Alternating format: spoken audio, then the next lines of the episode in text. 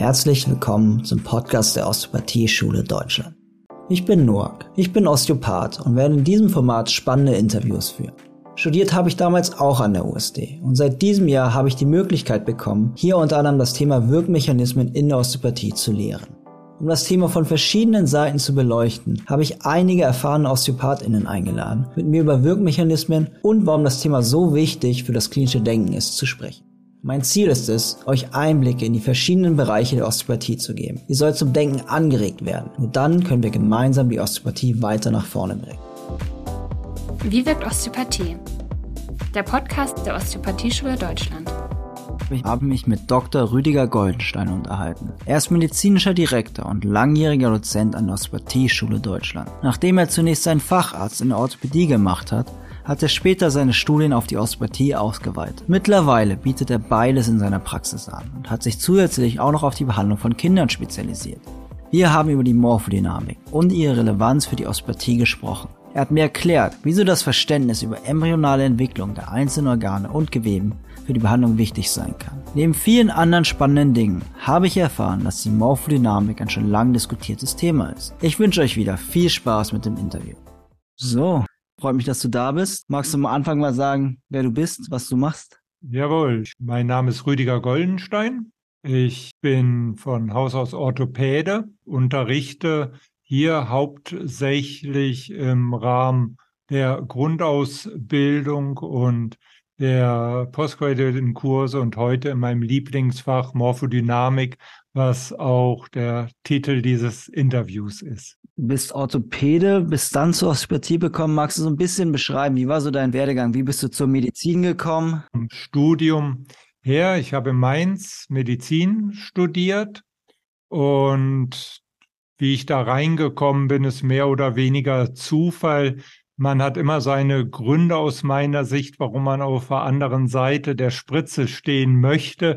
Die liegen oft weiter in der Vergangenheit. Nach dem Medizinstudium, was ich 1990 abgeschlossen habe, habe ich in verschiedenen Bereichen in der Klinik gearbeitet. Ich habe in der Urologie gearbeitet, Unfall- und Bauchchirurgie gemacht, äh, bin Notarzt gefahren und hatte damals zu der Zeit das Glück noch auch in diesen Fächern sehr viel selber tun zu dürfen, selber operieren zu dürfen, äh, weil ich auch in einem kleinen Krankenhaus gearbeitet hatte. Dieses Krankenhaus hatte eine orthopädische Abteilung und da ich gesehen habe, dass so der Weg für ewig in der Chirurgie zu bleiben mit später noch Nachtdiensten im Alter, Notdiensten doch nicht so ganz das Wahre ist, habe ich beschlossen, dann in die Orthopädie zu wechseln. Um dort aufgenommen zu werden, hat mein damaliger Chef schon darauf bestanden, dass ich vorweg die Ausbildung in Manualtherapie mache. Er hat gesagt, nur Assistenten, die diese Ausbildung haben, können entscheiden, ob ein Patient überhaupt operiert werden muss oder nicht. Parallel dazu habe ich in der Zeit auch schon mit Akupunktur angefangen und so bin ich dann neben der Ausbildung auch dann auch in der Orthopädie Wirbelsäulenchirurgie auch in diesen alternativen Heilverfahren tätig gewesen. Seit dem Jahr 2000 habe ich mit einem Kollegen zusammen im Montabaur eine eigene orthopädische Praxis. In der Praxis kamen sehr früh viele Anfragen, ob wir auch manualtherapeutisch Kinder behandeln. Insofern habe ich auch weitere Kurse Manualtherapie für Kinder, Atlas-Therapie äh, gemacht, belegt Applied Kinesiology. Und über diese Kontakte bin ich letztendlich in der Osteopathie gelandet, wo ich 2004 in Philadelphia über die DAO meinen Abschluss gemacht habe.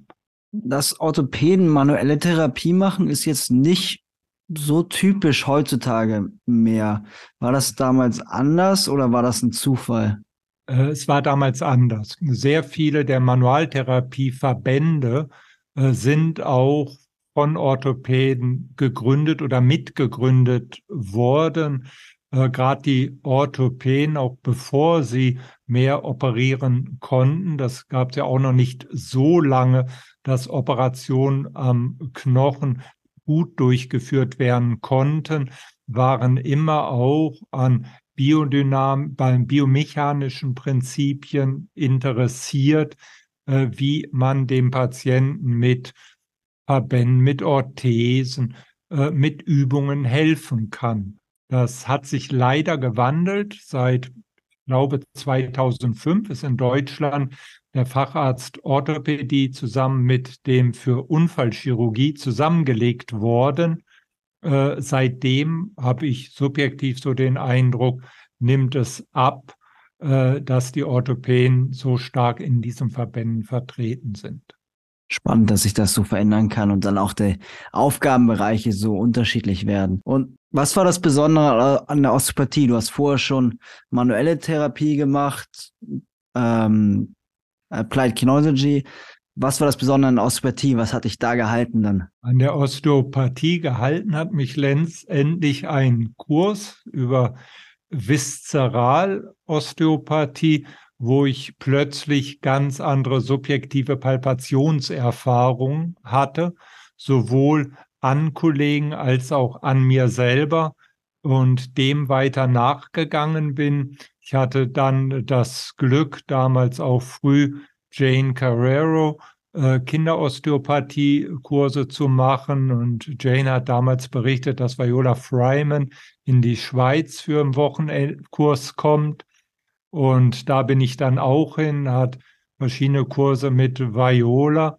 Und äh, das hat mich mehr und mehr fasziniert und in die Osteopathie mehr oder weniger getrieben. Und was ist für dich das Besondere, ne? Das, die Behandlung der Organe, deine Erfahrung, was waren das für Erfahrungen, die du da gemacht hast? Erfahrung war, dass es mehr gibt als in der Manualmedizin mit nur Mobilisation auf einzelnen Wirbelebenen oder Gelenkebenen, dass man über diese andere Form der Palpation wirklich die Zusammenhänge des Körpers kennengelernt hat. Und äh, total fasziniert war ich dann später 2006, als ich das erste Mal einen Kurs mit Patrick van den Hede hatte, äh, was er für Palpationsfähigkeiten hatte. Und äh, das hat mich dann zu dem gebracht, weil auch heute mein Herz dran hängt, wie sind diese ganzen Entwicklungsdynamiken im Menschen, was hängt wie miteinander zusammen, was kann ich durch dieses einfache Werkzeug meiner Hände äh, erreichen. Ja, bevor wir da tiefer ins Thema eingehen, hast du deine Orthopädiepraxis noch? Bist du primär als Orthopäde tätig oder als Osteopath oder wie verbindest du das auch eventuell? Noch habe ich auch eine Kassenpraxis, äh, bin aber so langsam in dem Alter, dass ich auf, Abs auf einen Absprung bin. Aber momentan läuft es noch so, dass ich einen halben Tag normale orthopädische Kassensprechstunde habe und die andere Hälfte der Zeit habe ich rein osteopathische Sprechstunde. Zum einen sind die Behandlungen getrennt, weil äh, ich keinen Patienten osteopathisch dazwischen schieben kann. Ich brauche ein anderes Zeitfenster nicht jeder Patient möchte osteopathisch behandelt werden. Andererseits natürlich in der normalen Sprechstunde eine Trust-Behandlung. Wirbelsäule, Gelenke sind was ganz Alltägliches, äh, weshalb ich es oft nicht mehr so unter Osteopathie dann einsortiere. Ja, sehr spannend. Und du unterrichtest auch schon relativ lange an der OSD.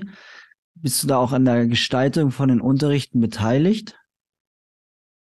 Wenig an der Gesamtgestaltung des Unterrichtskonzeptes. Natürlich meine eigenen Unterrichte äh, gestalte ich auch nach meinen Vorstellungen, aber ansonsten wird das Geschehen hier ja doch ein bisschen anders bestimmt.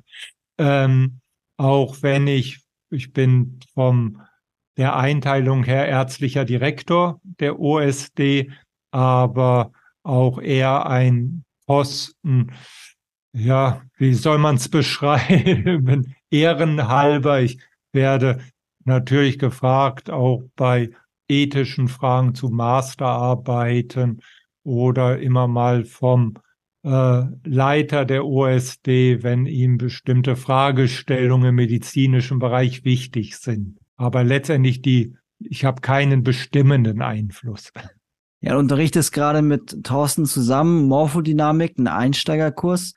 Was ist das? Magst du mal erklären, was der Begriff ist, was der mit Osteopathie zu tun hat? Morphodynamik beschäftigt sich ja mit den ganzen Ent Gestaltentwicklungen. Welche Kräfte haben dazu geführt, dass wir, dass unsere Patienten heute so wie sie sind vor uns sitzen? Und das Thema ist für mich insofern spannend aus verschiedenen Blickwinkeln. Diese Entwicklungen, mit dem der Körper geformt wurde, aus einer embryonalen Phase heraus, spiegelt sich im Erwachsenen wieder und zeigt uns oft deutlich entsprechender Gewebszusammenhänge, wenn wir dieses Grundlagenwissen haben, kommen wir oft leichter in den Gewebskontakt am Patienten hinein und können Muster auflösen. Der Begriff der Morphodynamik und auch der Morphologie ist schon sehr alt.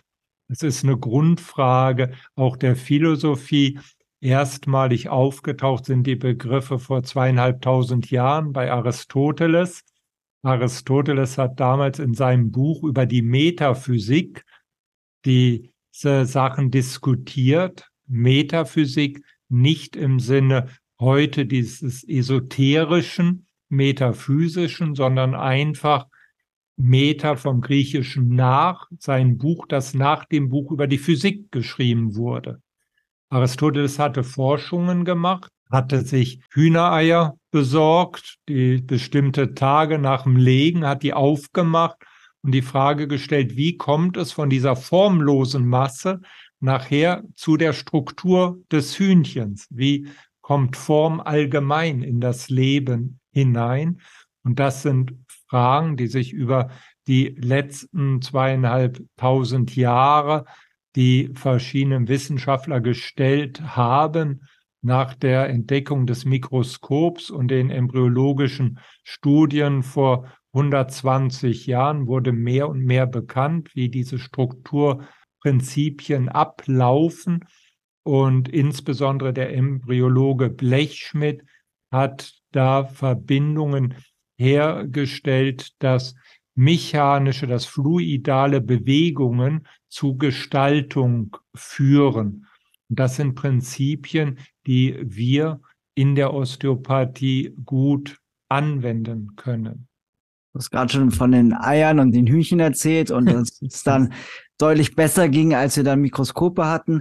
Magst du noch ein bisschen genauer reingehen? Wie wird das untersucht, wie die Entwicklung von Tier und Mensch stattfindet? Die Hauptuntersuchungen heutzutage sind in dem wissenschaftlichen Bereich hauptsächlich im Rahmen Gewebsuntersuchungen. Die morphodynamischen Untersuchungen werden heute durchgeführt, um zu sehen, wie heilen Wunden, ähm, wie ist es in der Transplantationsmedizin, wie wachsen Gewebe besser an, natürlich dann auch mit Verbindungen zur Immunologie, zu anderen Bereichen. Äh, es sind da sehr aktuelle Forschungen immer wieder. Es war erst vor ein paar Wochen eine Veröffentlichung, inwieweit Fasziengewebe oder heute sogenanntes Fasziengewebe, ich benutze immer lieber die Worte schon Bindegewebe, auch in unser Immunsystem eingebunden ist. Äh, es war gerade vor drei Tagen eine Studie auch, wie mechanische Kräfte zu Ausgestaltung von Fibroplasten führen, die dann zur Wundheilung beitragen, wie viel Kraft da entwickelt werden kann, dass keine überschießenden Reaktionen sind. Das sind alles aktuelle Forschung. Für uns sind oftmals als Osteopathen noch interessant, wie sich Organbeziehungen zum Beispiel entwickelt haben. Wie stehen Herz, Leber in Verbindung, wie Herz, Gehirn über Blutströme, wie treten dort Spannungsmuster auf und wie können wir durch Gewebsbehandlung dort zu einem Ausgleich gelangen. Ist das Teil der medizinischen Ausbildung? Hast du das damals schon im Studium gelernt? Nein, das meiste Wissen habe ich, der erste Kurs 2006 mit Patrick van den Hede mhm. und von dort an habe ich mich in diese Themen rein äh, gekniet und mit vielen Kollegen zusammen, auch zusammen mit Thorsten, sehr viel erarbeitet. Was gibt es an Hintergrundwissen? Wo wird Embryologie wie beschrieben? Äh, wer außer Blechschmidt verweist auf diese anderen Zusammenhänge? Das ist Wissen, was schulmedizinisch eigentlich nur in diesen Spezialbereichen bei einigen Forschungen, wie gesagt, Gewebe, ähm, Molekularzellbiologie verwendet wird. Aber im Grundstudium oder der normalen Ausbildung kommt das überhaupt nicht zu tragen. Du hast jetzt gerade vom Bindegewebe gesprochen. Ist das das relevante Gewebe jetzt für die Osteopathie, was wir uns anschauen sollten in der embryonalen Entwicklung oder ist, sind alle Organsysteme relevant? Es sind alle Systeme relevant. Das Mesoderm ist insofern besonders wichtig, weil es vom Namen her Connective Tissue halt schon diese Verbindung herstellt. Aber es sind immer wieder neue Forschungen, manche auch verwirrende, äh, dass man jetzt sagt, diese Unterscheidung Ektoderm, Endoderm ist gar nicht mehr so eindeutig wie noch in Embryologiebüchern beschrieben äh, in sogenannten Endodermanteilen im Darm oder was äh, sind eigentlich eher auch Ektodermzellen. Da geht die Forschung aktuell immer noch wieder weiter und bringt Überraschungen. Insofern ist am wichtigsten zu sehen, wie spielt dieses ganze System zusammen. Magst du für unsere ZuhörerInnen nochmal diese Begriffe einmal kurz definieren, erklären? Welche die embryologischen Mesoderm, Begriffe, Ektoderm, die verschiedenen Keimschichten des Körpers, wenn sich der Embryo entwickelt, ähm, bildet sich ja zunächst diese, die sogenannte Keimscheibe. Da ist oft sehr verwirrend ähm, die ersten Zelllagen, wie die bezeichnet werden.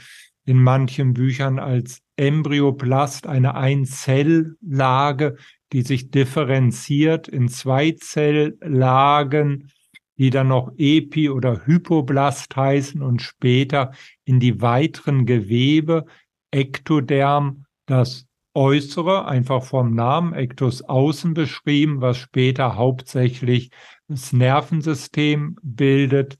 Das zweite, das innere System, das Endoderm, was gesamte Verdauungstrakt äh, grob gesagt bildet.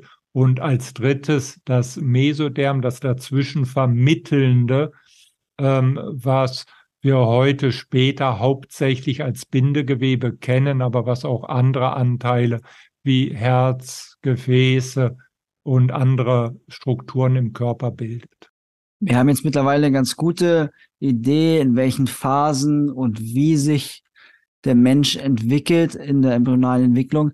Wissen wir, wie das passiert? Also woher weiß das Gewebe, in welche Richtung, in welche Form es sich entwickeln soll?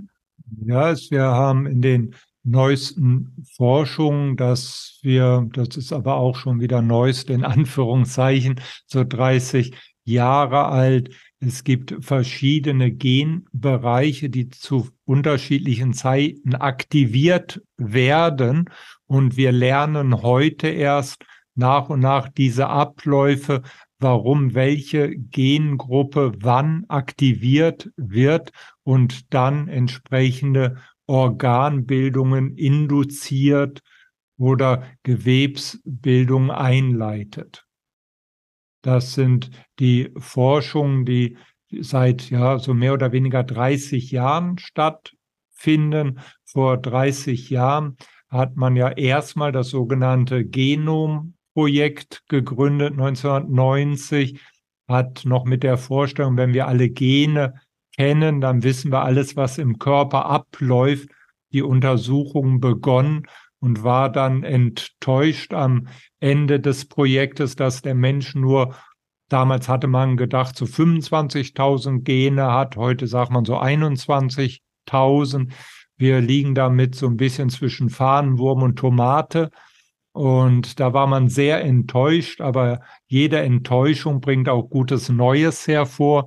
Man hat weiter geschaut, wo können wohl Fehler liegen hat das, was man weggeworfen hatte, was man als Junk-DNA bezeichnet hat, hat man sich nochmal genauer angeschaut, hat gefunden, dass dort doch viele Kodierungen liegen, das, was heute unter sogenannter Epigenetik bekannt ist, ab äh, bestimmte Anteile, die äh, diese Gene aktivieren zu unterschiedlichen Zeiten, die bestimmte Gene auch ausschalten können im späteren leben, die Unterschiede in den einzelnen Entwicklungen machen.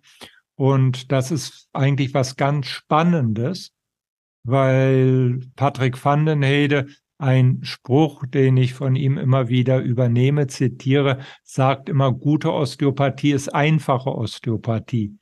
Und einfach ist es nachher in dem Sinne, dass ich dem Patienten nur Raum geben möchte. Ich möchte ihm ermöglichen, mit den Problemen, die er hat, ein Kompensierungsmuster weiter zu finden, dass er gut weiter durchs Leben kommen kann.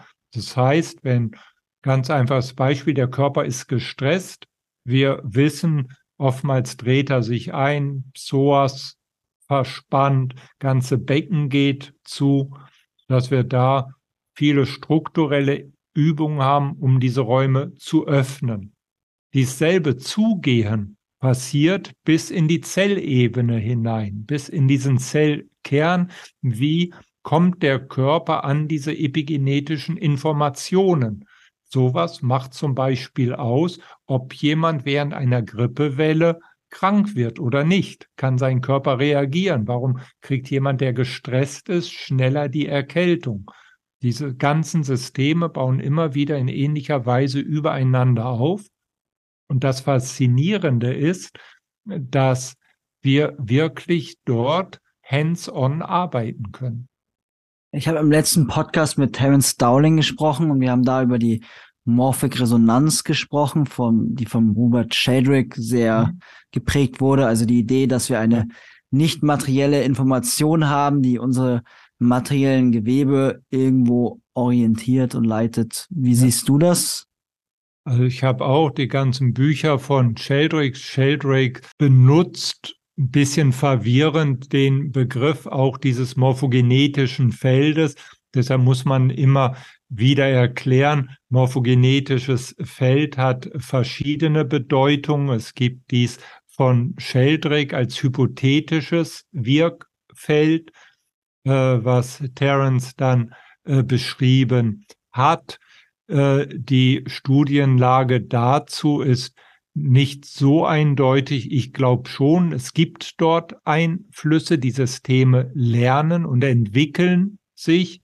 Ähm, wir haben nur noch nicht eindeutig erkannt, was wirklich dahinter steckt. Äh, Demgegenüber in der Embryologie, in der embryologischen Entwicklung gibt es auch morphogenetische Felder. Das sind mehr oder weniger Wirkfelder von Genen, die gestaltprägend sind. Also Morphogene, echte Gene in Feldern. Und das ist so verwirrend mit Sheldrake. Sehr spannend.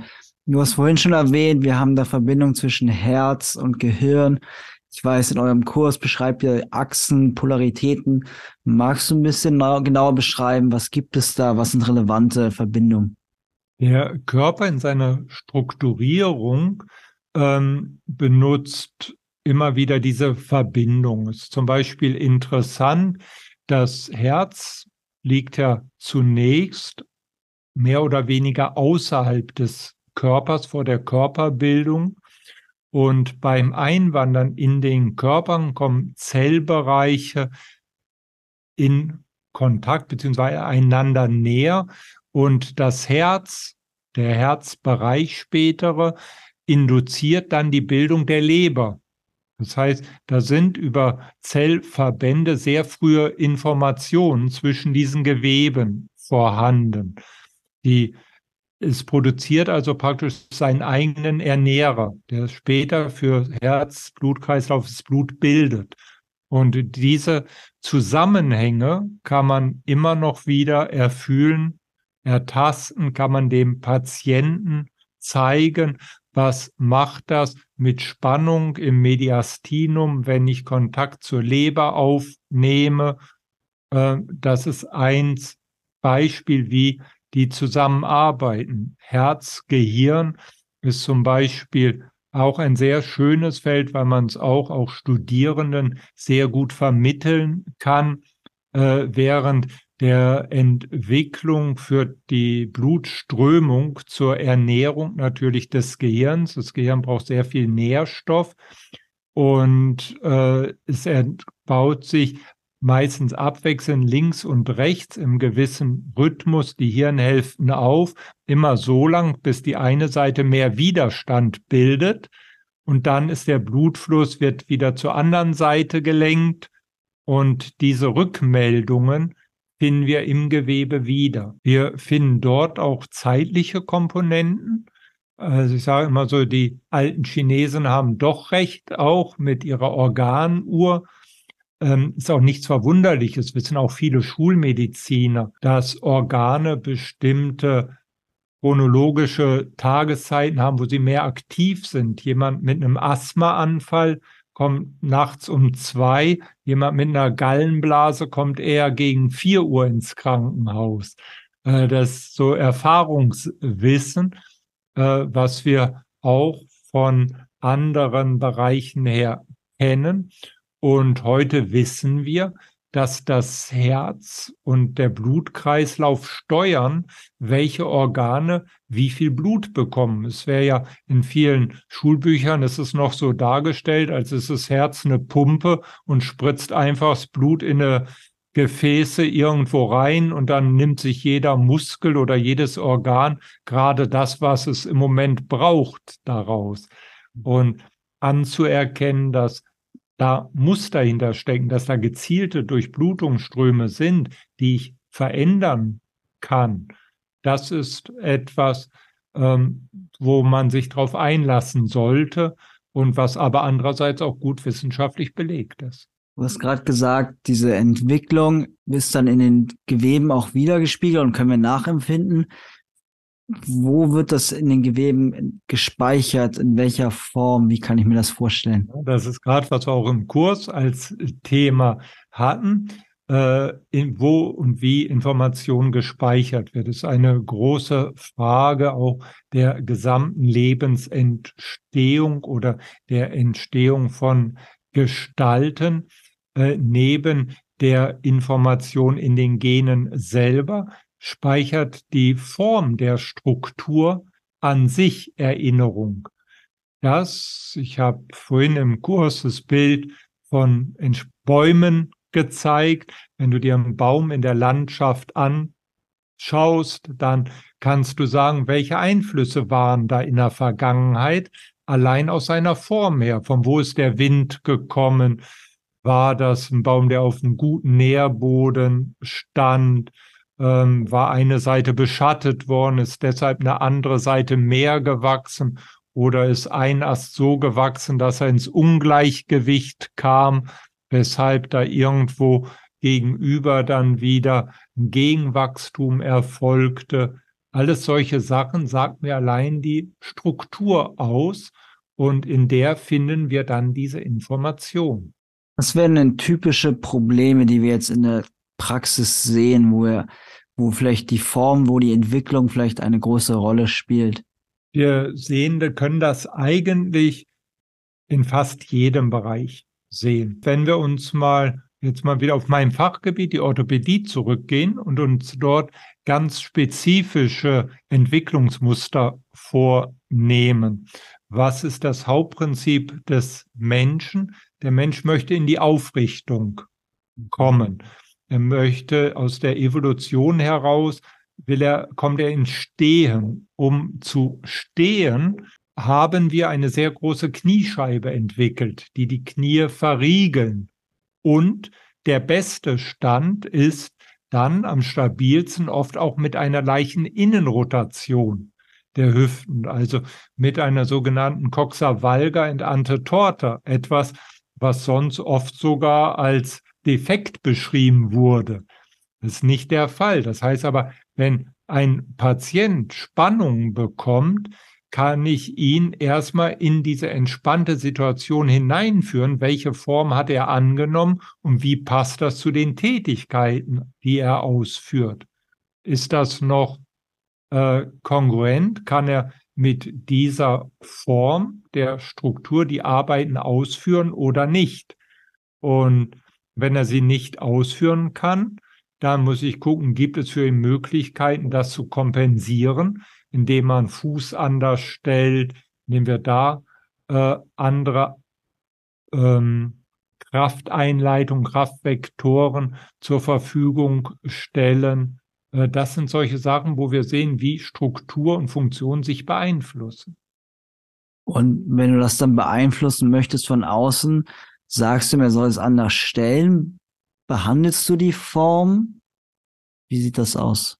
Ich behandle die Form. Ich zeige ihm, wo ist dieses in Anführungszeichen leichtere Muster, wo kann er sich zum Beispiel schmerzfrei dann bewegen, wie kann er dies einnehmen, wo haben sich, weil er sich immer falsch bewegt hat, Kompensation aufgebaut, Bereiche, wo sind Bereiche überlastet worden und wie kriegt er das dann gebessert? Hm. Oder ein anderes Beispiel ist, viele unserer Patienten heutzutage atmen zu wenig aus. Über Tag, über Stress wird immer mehr eingeatmet, das Zwerchfell tritt immer höher und es ist kein Bewegungsfluss mehr zwischen Herz und Lungen im Mediastinalbereich möglich. Das heißt, die Patienten kriegen Einflussstauung der Halsgefäße, kriegen dort Spannung und darüber auch Nackenschmerzen und anderen. Dann kann ich mit entsprechender Arbeit, kann ich im Zusammenhang mit Patienten eine Entspannung des Zwerchfells, aktives Ausatmen, dem Patienten zeigen, wo treten die Spannungsmuster auf und ihn auch über entsprechende Übungen, ich muss ihn meistens mitnehmen, weil er sonst immer in diese strukturellen Defizite in Anführungszeichen wieder reinarbeitet, dass er sich selber da rausarbeiten kann. Das heißt, ein großer Einfluss, wie wir halt auf die morphodynamische Form eines Menschen Einfluss nehmen können, ist dann über halt Übung, also quasi Verhaltensänderung des genau. Menschen. Also letztendlich die Langfristform ändert sich ja nur über Verhalten. Mhm. Ja, äh, aber um über das Wissen, wie schon diese Form entstanden ist, weiß ich, welche Bereiche dazugehören. Ich kriege das Ganze dann, wenn das in der Struktur fixiert ist, nicht total rückläufig, aber ich kann es weiter für das Fortschreiten in der Zukunft richten und im Moment befreien, dass der Patient besser zurechtkommt. Was meinst du mit befreien?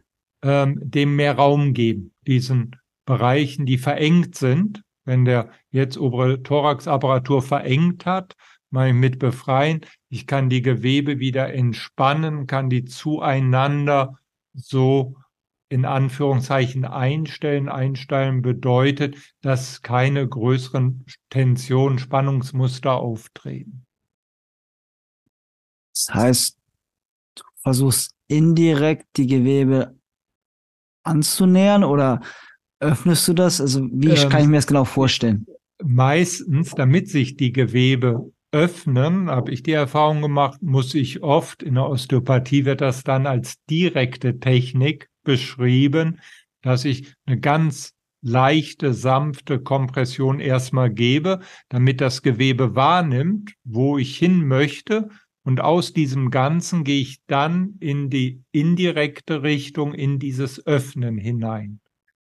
Mhm. An diesen Begriffen direkt, indirekt stört mich dann so ein bisschen so feste Vorgaben. In der wenn wir die verwenden würden, würde man sagen, in der Biodynamik, da arbeite ich nur indirekt, ich setze mich nur hin und warte und gehe weg, weg, weg. Je weiter ich weg bin, je tiefer ich in eine Stille reinkomme, umso mehr gleicht der Körper sich aus. Ähm, so ist es halt aus meiner Sicht nicht immer. Oftmals muss ich dem Körper erstmal diesen Anstoß geben, mhm. damit er das merkt, wo ist es denn wie eingeschränkt, weil er wenn ihn dieses Muster dauernd stören würde, wird das nicht aufrechterhalten. Unsere Patienten haben oft dieses Körpergefühl gar nicht mehr. Die merken erst, wenn wir draufdrücken, oh, da tut's ja weh. Und das sollte ja nicht der primäre Marker sein. Der primäre Marker sollte schon vorweg aufgetreten sein, dass sie diese Spannung gefühlt haben. Da sie das nicht tun, muss ich manchmal draufdrücken oder eine leichte Kompression über einen größeren Bereich geben und dann entspannt sich das wieder.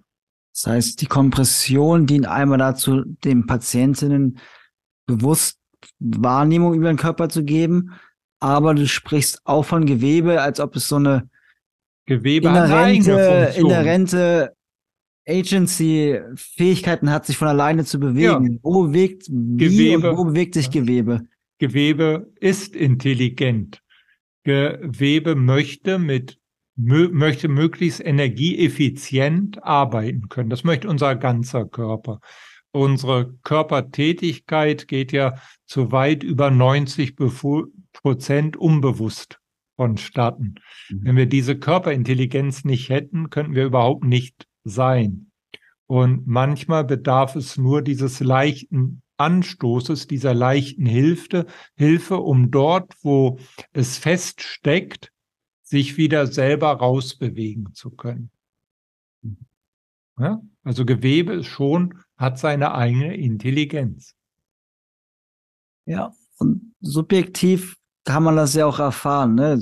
wenn man Techniken macht, dass es da zu irgendeiner so inhärenten Bewegung kommt, was ich mir immer noch nicht erklären kann, was bewegt sich da wie? Also Muskeln können sich bewegen, aber wir reden ja auch von anderen Geweben und langfristig auch da können wir über Mechanotransduktion, eine Veränderung von Gewebe erklären, aber wie ja kann durch. das kurzfristig passieren? Kurzfristig ist das alleine dadurch, dass das ja auf allen Ebenen passiert. Pischinger hat schon vor über 40, vor, was sind ja 70er Jahre, mehr als 50 Jahre her jetzt über die extrazelluläre Matrix geschrieben.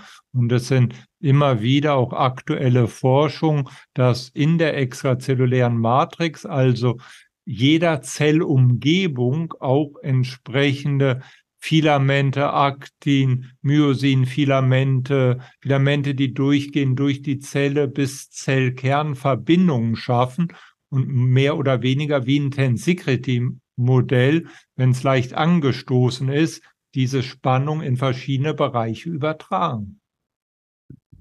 Ja, ich muss, also oftmals differenzieren wir noch zu stark. Ja, mhm. das ist ja deshalb, ist ja auch ein Teil der Morphologie in Anlehnung an Goethe. Äh, Goethe und Burdach, auch ein Anatom, hatten zu ihrer Zeit vorgeschlagen, Unterricht äh, nicht Anatomie, sondern Morphologie zu nennen, weil Goethe immer darauf bedacht war, in der Forschung, in der Wissenschaft das wieder als ganzheitliches zusammenzuführen und zu betrachten. Und unsere Wissenschaft ist ja in den letzten äh, paar hundert Jahren immer mehr trennend geworden. Ich gehe immer mehr in die Tiefe und irgendwann fehlt dieser Gesamtüberblick. Wie du gerade sagst, wie hängt denn das noch zusammen? Und den Blick muss man wieder finden.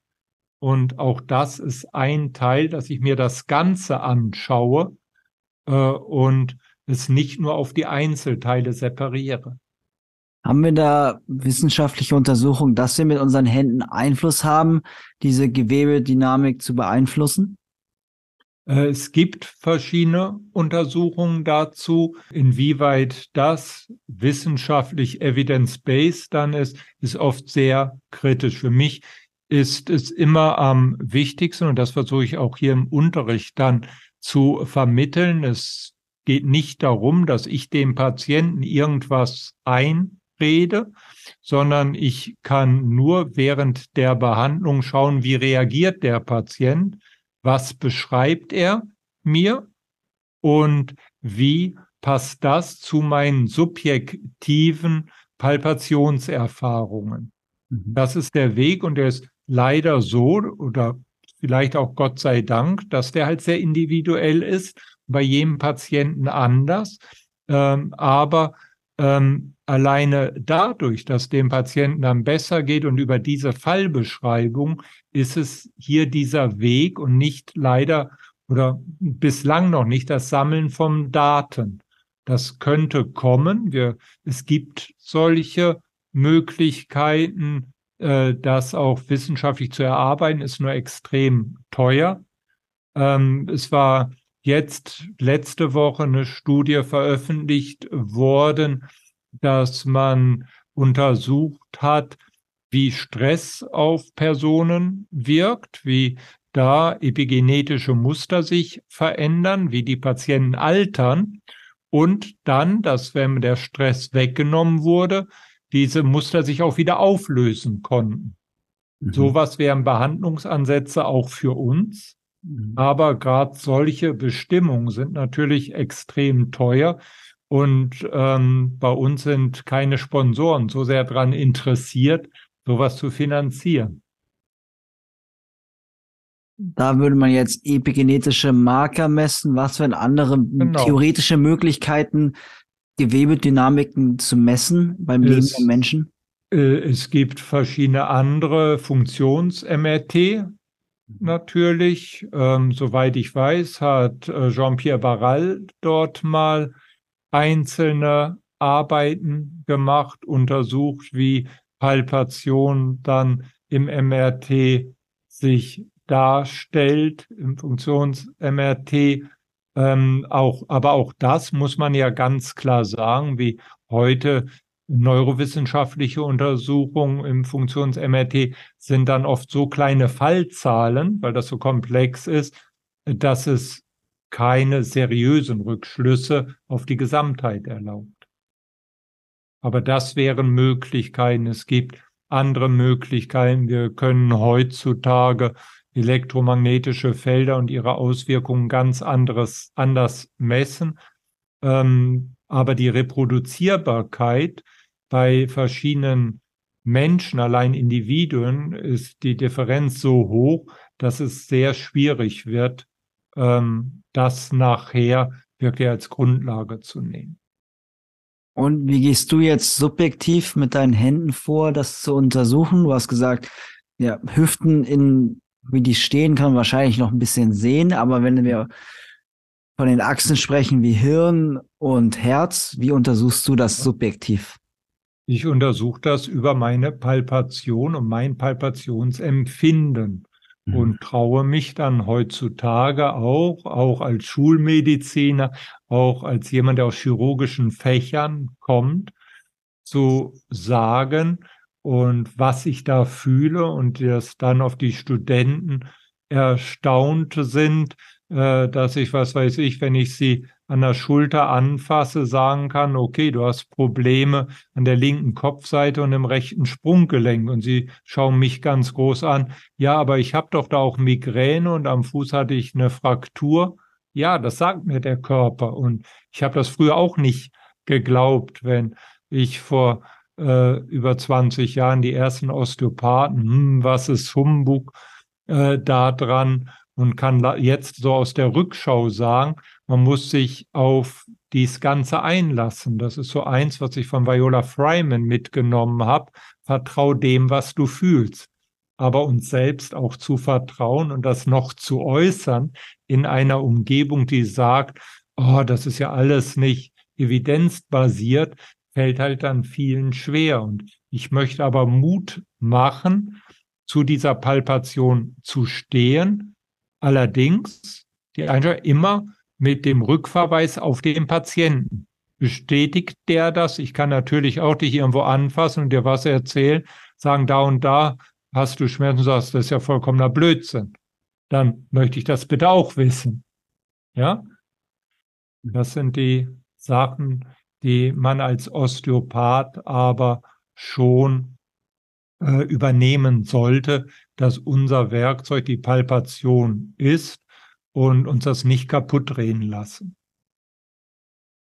Magst du noch mal ein bisschen erklären, wie du technisch bei der Palpation vorgehst? Legst deine Hand nur drauf und empfängst Informationen? Testest du was wie bei der ich Range kann of Motions? Die verschiedene, die verschiedene Zugangsverfahren, weil, okay, ich komme aus der Medizin und ich suche natürlich immer wieder auch Bestätigung. Kann sowas zusammenpassen? Von der rein osteopathischen Palpation sprechen wir in der Morphodynamik mehr von einer Annäherung an das Gewebe. Ich stelle einen Kontakt her, versuche mich damit zu synchronisieren und über Resonanz. Ähm, der Herr Bauer hat ja erst vor kurzem Buch auch darüber geschrieben, wie Resonanzphänomene uns Menschen entwickeln, wie wir dadurch wachsen, Babys und ähnliches. Und über diese Resonanzphänomene kriege ich diese Palpationsantwort. Wenn ich da aber irgendwo hinkomme und mir das sagt, okay, das ist jetzt organmäßig, sagen wir Leber oder Sprunggelenk oder sonst was, äh, kann ich manche Gelenke natürlich auch nochmal radiologisch untersuchen, aber ich kann auch, ich arbeite sehr viel mit Somatotopen, ich kann überprüfen über Ohrakupunktur, über Schädelakupunktur, über Reflexzonen Fuß. Passt das Ganze zu dem, was mir auch die Palpation sagt? Ja, und wenn ich so verschiedene Verfahren habe, die alle auf dasselbe hindeuten, hilft mir das natürlich, dem zu vertrauen. Was wären Dinge, die der Patient, die Patientin dir erzählen würden, wo dir, wo dir schon so die Denkglocken angehen oder muss ich jetzt auf irgendwelche Achsen, Polaritäten schauen? Ähm, ich muss die, wenn wir jetzt sagen, so auf Achsen, Polaritäten, dann sind das Sachen, die halt erstmal im Unterricht für die Palpationserfahrung wichtig sind. Weniger jetzt direkt für einen Patienten. Für einen Patienten ist wichtig. Wir wissen aus der Schulmedizin, je nach Fachbereich haben wir zwischen 60 und 80 Prozent sogenannte funktionelle Störungen. Ich versuche, wenn ich den Patienten vernünftig äh, bei mir habe, dem erstmal vernünftig zu untersuchen, schulmedizinisch, dem zu zeigen, wenn er als Beispiel Schulterschmerzen hat, Schulter ist frei, ähm, ich kann die in allen Richtungen bewegen, ähm, ich hab, mache ein Röntgenbild, er hat andere Schmerzen, ich mach, nimm noch Blut ab, alle Werte sind in Ordnung. Trotzdem hat er seine Beschwerdesymptomatik. Und dass er A, erstmal ernst genommen wird und ihm dann aber zeige, diese Beschwerdesymptomatik hängt mit ganz anderen Gebieten zusammen. Sie haben im Moment viel zu viel Stress, sie atmen nicht durch, durch falsche Atmung übers Zwerchfell machen sie in bestimmten Situationen die Schulter zu, haben die dann in einer ungünstigen Stellung, was ihnen Schmerzen verursacht. Hier muss ich den Patienten abholen. Und dann kann ich über Funktionsmuster äh, weiter behandeln. Ähm, Beispiel wäre, ich habe gerade eine Angestellte wieder, die hat Tachykardien mit aus einer Stresssituation heraus, sehr für sie unangenehmes Herzstolpern, dann gehört das natürlich eine vernünftige, vernünftige kardiologische Abklärung zu machen. Aber wenn der Kardiologe nichts findet und ich sage, okay, hier, das ist wieder ein Stressmuster, wir können es jetzt als Vagus bezeichnen oder wie auch immer, äh, das behandle ich osteopathisch. Immer wie das für mich in Anführungszeichen das gleiche Resultat. Ich gebe Vagus dem Herz Raum, dass der Stress sich anders ausdrücken kann. Und das sind dann diese Muster. Ne? Da kann ich sagen, ich stelle eine Balance in der oder in der Polarität zwischen Herz und Gehirn her. Aber das sind zum Teil Unterrichtsmaterialien, um das zu vermitteln. Das muss man da sagen. So, ich weiß nicht, wie viele Techniken hast du in deiner sogenannte Techniken Osteopathie-Ausbildung gelernt und wie viel davon wendest du an? Macht man ja auch nicht. Man gibt Werkzeug an die Hand und du guckst, womit kannst du arbeiten. Mhm. Ja, das wäre jetzt auch meine nächste Frage. Ich habe damals noch parietale Techniken, viszerale, kraniosakrale Techniken. Machst du diese Unterteilung noch oder wie können wir diese verschiedenen über, osteopathischen Modelle nicht. miteinander, miteinander integrieren? Überhaupt nicht so getrennt. Ähm, es ist ein Unterrichtswerkzeug, um diese einzelnen Sachen zu vermitteln. Äh, manchmal ärgert es mich auch, jetzt wieder die ganzen sogenannten osteopathischen Modelle. Ähm, wir verschreiben uns auf der einen Seite der Ganzheit und dann unterscheiden wir es aber wieder in lymphatisch, in viszeral, in strukturell und alles hängt miteinander zusammen. Auch wenn ich ein Trust äh, hinten TA5 mache, öffne ich damit den Lymphabfluss. Oder ich habe neurovegetative Input durch sowas. Wir sollten nicht trennen. Und was ich im Moment als Zugang verwende, das hängt auch viel vom Patienten ab. Wie meinst du, dass es hängt sehr von dem Patienten ab? Ist, ich habe vorhin gesagt, ich versuche in Resonanz zu dem Patienten zu gehen. Und mancher Patient braucht, um ins Fühlen zu kommen, einen relativ festen Kontakt erstmal, ein anderer braucht erstmal einen weicheren Kontakt. Das muss ich vorweg eruieren und das macht natürlich auch die Erfahrung aus, wo kann ich wie mitarbeiten.